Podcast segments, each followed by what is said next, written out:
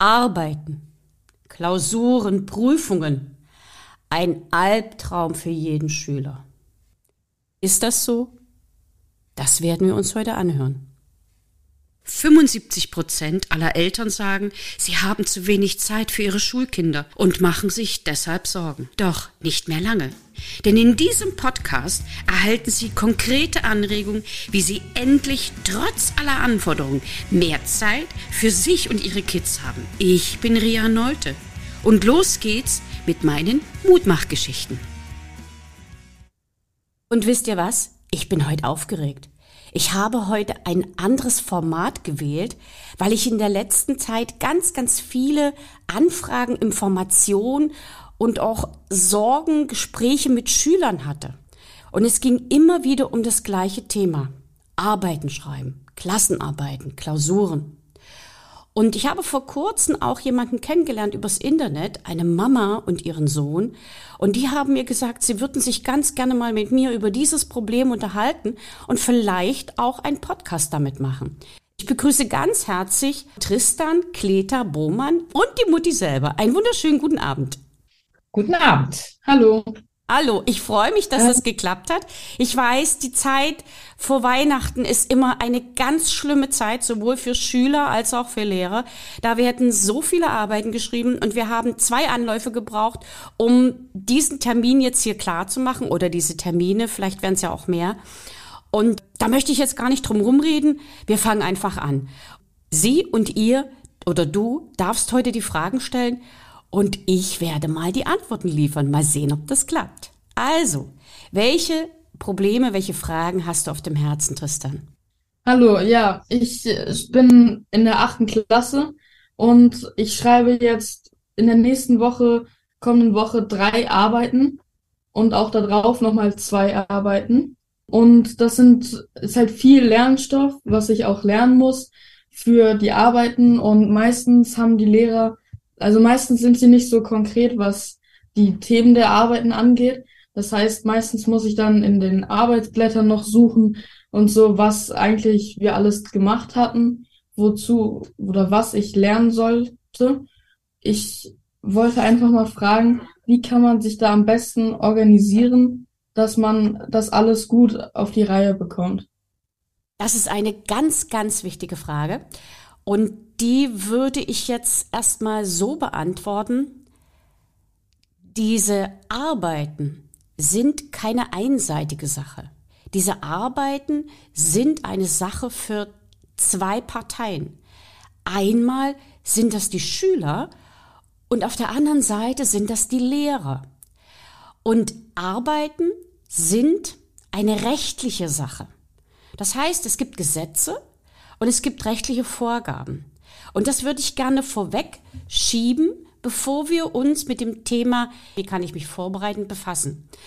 Es geht nämlich darum, beide Seiten haben Verantwortung für die organisatorische Vorbereitung der Arbeit. Es geht nicht nur darum, dass man sich inhaltlich vorbereitet. Wenn du davon ausgehst, wie viel Zeit hast du, jetzt mal ganz allgemein gefragt, zwischen der Ansage der Arbeit und dem Schreiben der Arbeit? Das ist meistens ein bisschen unterschiedlich. Mhm. Manche Lehrer haben, sagen uns das entweder nur eine Woche vor der Arbeit, mhm. so wie in Englisch jetzt, mhm. oder ähm, das war sogar nur eine halbe Woche vor der Arbeit.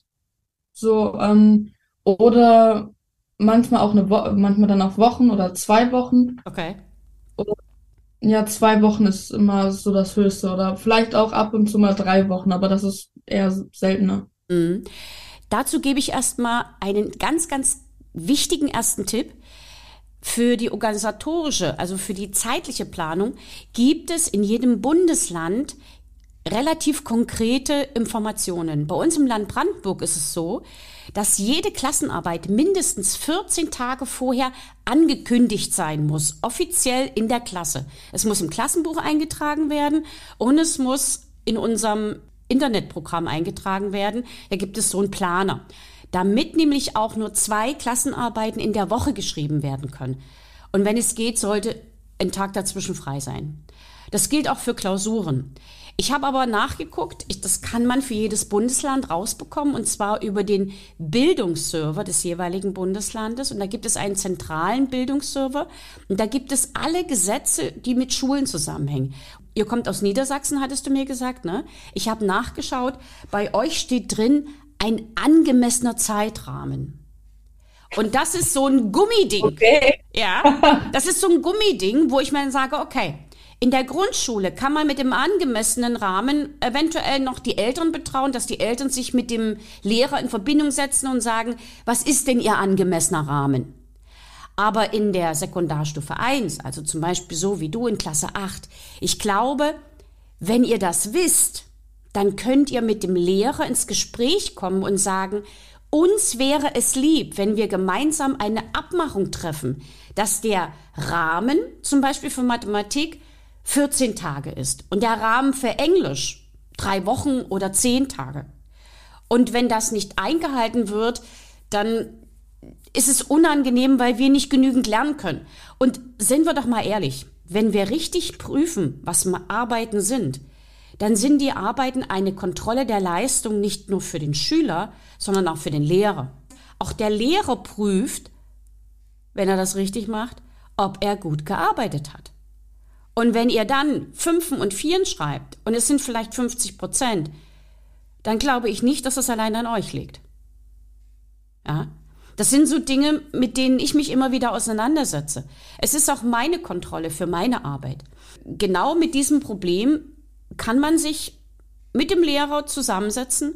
Der Lehrer kann sogar am Anfang des Schuljahres fast auf den Monat genau sagen, wann er Arbeiten schreibt weil die Arbeiten ja stets, logischerweise, am Ende eines Kapitels kommen. Also in Mathematik zum Beispiel in der siebten Klasse nach der Prozentrechnung. Meine Schüler haben heute mit mir diskutiert, Klassenarbeit 14 Tage vorher. Ich habe sie leider in der letzten Woche nicht gesehen. 14 Tage, wenn wir das jetzt berechnen, wäre kurz vor Weihnachten. Das wäre so fast der letzte Schultag. Habe ich gesagt, wäre möglich, wir besprechen das aber und ihr könnt gemeinsam mit mir entscheiden, ob wir die Klassenarbeit noch unmittelbar vor den Ferien schreiben. Wäre natürlich toll, weil ihr da noch frisch im Stoff seid, aber ihr seid fast fertig. Ihr seid Knülle. Schreiben wir sie nach den Ferien, seid ihr ausgeruht, aber ihr habt 14 Tage frei gehabt. Wenn ihr in diesen 14 Tagen jeden Tag 10 Minuten für Mathe macht, bleibt ihr im Stoff. Und die Schüler haben sich dann alle entschieden, dass sie die Klassenarbeit nach den Ferien schreiben. Und das ist eine Entscheidung, die akzeptiere ich so, aber die Schüler haben entschieden. Was passiert damit? Die Schüler haben eine Entscheidung getroffen. Es ist ihre Entscheidung. Und damit ist es eine ganz andere mentale Art und Weise, mit der Arbeit umzugehen. Wie sieht das die Mutti? Ja, ich habe da ein Grundsätzlich finde ich das gut, wenn Schüler selber auch mit Entscheidungen treffen dürfen. Gar keine Frage, ist, ist eine super äh, Sache. Ich würde da gerne noch ein kleinen, kleines Stück weiter denken oder ein Stück weiter fragen. Mhm. Vor Weihnachten wirklich kein Kind. Es war schon zu meiner und wahrscheinlich auch zu ihrer Zeit so, man konnte die Weihnachtszeit nicht wirklich richtig genießen, weil irgendwie eine Arbeit nach der anderen kam ich bin halt so weit, dass ich frage, es gibt doch auch hoffentlich gesetzlich mittlerweile die Möglichkeit, alternative Prüfungsformate anzubieten. Also wir sind doch dabei zu digitalisieren, Kollaboration, Kreativität zu fördern und so weiter. Ist es denn nicht möglich zu sagen, ähm, wir geben ein Projekt, eine fächerübergreifende Arbeit, eine Projektarbeit, die ist gleichwertig, ja, mit, mit einer Klassenarbeit, die dann eine Stunde abgefragt wird oder zwei und das kann dann ein Referat sein, eine Präsentation oder, oder, oder. Es gibt ja ganz viele Möglichkeiten und ähm, das findet dann eben auch vor oder nach Weihnachten statt, je nachdem, ob der Schüler das vielleicht alleine macht oder in einer kleinen Gruppe und das wird alternativ bewertet. Dann hat man auch diesen Stress nicht mehr an einem Tag, an, in einer Stunde äh, kompetent da zu sein, auf dem höchsten Niveau und ähm, ja, die Fragen zu beantworten, die ein Lehrer jetzt einem stellt? Das ist eine sehr gute Frage. Das Interessante ist, in der Zeit von Corona wurden die gesetzlichen Vorgaben, die Verwaltungsvorschriften zum Teil ausgehebelt. direkt auch ja, von den genau. Schulämtern. Und es wurde gesagt, es brauchen nicht vier Arbeiten im Schuljahr, sondern nur zwei Arbeiten geschrieben werden. Und sie können auch in alternativer Form geschrieben werden, weil eben, und das ist das, das ist die Krux an der Geschichte. Richtig. Es gibt eine Definition für Klassenarbeiten. Das heißt, die Schüler schreiben gleichzeitig in einem Raum eine gemeinsame Arbeit. Und damit ist diese, äh, diese, diese alternative Arbeitsform nicht sag mal, nicht anerkannt als Klassenarbeit. Es gibt aber auch in Brandenburg zum Beispiel diese gesetzliche Regelung, dass eine Klassenarbeit als alternative Klassenarbeit geschrieben werden kann. Und das ist dann ja. eine von vieren.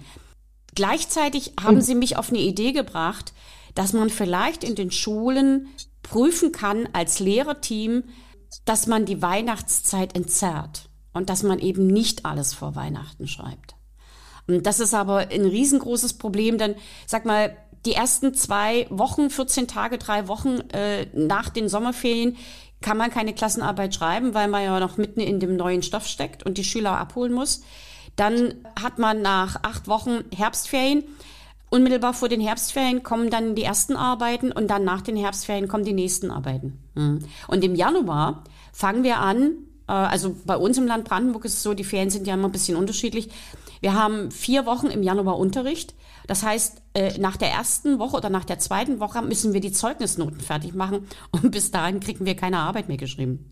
Also ich mache das jetzt und ich versuche relativ zügig die Arbeit zu kontrollieren, aber ein Deutschlehrer oder ein Französischlehrer, der da, was weiß ich, drei, vier, fünf Seiten schreiben lässt, mit irgendwelchen Texten und die dann sowohl inhaltlich als auch rechtschreiblich korrigieren muss, der sitzt da Stunden an einer Arbeit, der kriegt das nicht hin, in diesen 14 Tagen diese Arbeiten zu korrigieren das ist halt nicht mehr zeitgemäß. Also das sage ich jetzt äh, als, als Mutter, aber auch natürlich als jemand, der auch in der Digitalisierung tätig ist. Es ist einfach nicht zeitgemäß. Und äh, das Schlimme ist eigentlich, da haben Sie total recht, das war in Corona, in der Corona-Zeit total entzerrt. Das hat die, den Kindern auch wirklich Luft verschafft. Das war auch eine gute Maßnahme. Und dann ist man jetzt wieder zurückgegangen. Und das finde ich auch wieder ein Rückschritt. Da muss die Politik, glaube ich, äh, Schritt nach vorne gehen oder eben Schulleitung die Lehrer sich zusammentun, ich weiß es nicht, äh, pro Schule, dass man da den, den Kindern hilft und auch sagt, sich selber dann auch hilft. Ja, ich kann das gut verstehen, wenn die sagen, hier, wie sollen wir das denn alles korrigieren? Wir müssen hier Noten haben und so weiter. Das ist ja auch ein furchtbarer Druck für Lehrer. Das ist ja nicht nur für die Kinder, das ist ja auch für die Lehrer. Und das ist jetzt die Frage, will man so weitermachen? Das war, wie gesagt, zu meiner Zeit schon so. Das ist jetzt zu seiner Zeit so. Wann fangen wir an, das zu ändern? Frau Kleter-Burmann, Sie sprechen da gelassen etwas ganz Wichtiges aus. Ich mache diesen Podcast nicht umsonst. Mm, ich möchte in dieses Schuluniversum eine Delle mhm. schlagen und diese Delle mit Wertschätzung füllen. Und eine Delle ist immer, wenn man mit Universum spielt, mit dem Gedankenuniversum, ist eine Delle immer die Vorbereitung für ein Wurmloch. Und ein Wurmloch ist die Möglichkeit, ganz schnell von A nach B zu kommen.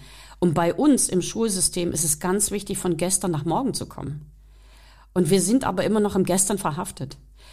Ähm, ja, leider. Ich hoffe und wünsche, dass wir gemeinsam, und gemeinsam meine ich wirklich, Lehrer, die das so sehen, Eltern, die das unbedingt als notwendig erachten und Kinder, die das wünschen, dass wir da gemeinsam an einem Strang ziehen und vielleicht von unten äh, nicht nur anstupsen, sondern wichtige, wertvolle und starke Impulse geben, damit sich hier etwas ändert. Die Art der Leistungsbewertung, so wie sie gerade stattfindet, die ist nicht mehr zeitgemäß. Und es gibt ja auch die äh, Initiative von der Margret Rassfeld, die sagt, es kann und darf völlig ohne Noten gehen. Und damit wird dieses ganze Konzept der Arbeiten ausgehebelt. Aber ich glaube, da sind wir jetzt auf einem völlig anderen Feld. Genau. Tristan, Tristan wollte ja eigentlich wissen, wie er sich jetzt, wenn er, wenn es so knubbelt mit den Arbeiten, wie er das am besten geregelt kriegt und wie man sich organisiert. Wir haben hier gerade als Erwachsene die Kurve geschlagen. Ja, richtig? weil zum Beispiel auch in Mathe haben wir jetzt, ähm, wie gesagt, das Thema Gleichungen. Und ähm, das ist auch sehr, also unsere Lehrerin stellt uns da schon sehr komplizierte Aufgaben auf, ähm, mit allem drum und dran, was auch sehr kompliziert zu lösen und zu lernen ist. und das dann alles halt lernen und dann hat man noch zwei Tage Zeit oder drei dann, um für sich für die nächste vorzubereiten. Christian, das ist eine ganz kluge Frage, aber ich glaube, dass die Antwort noch genauso lange dauern wird wie meine erste Antwort.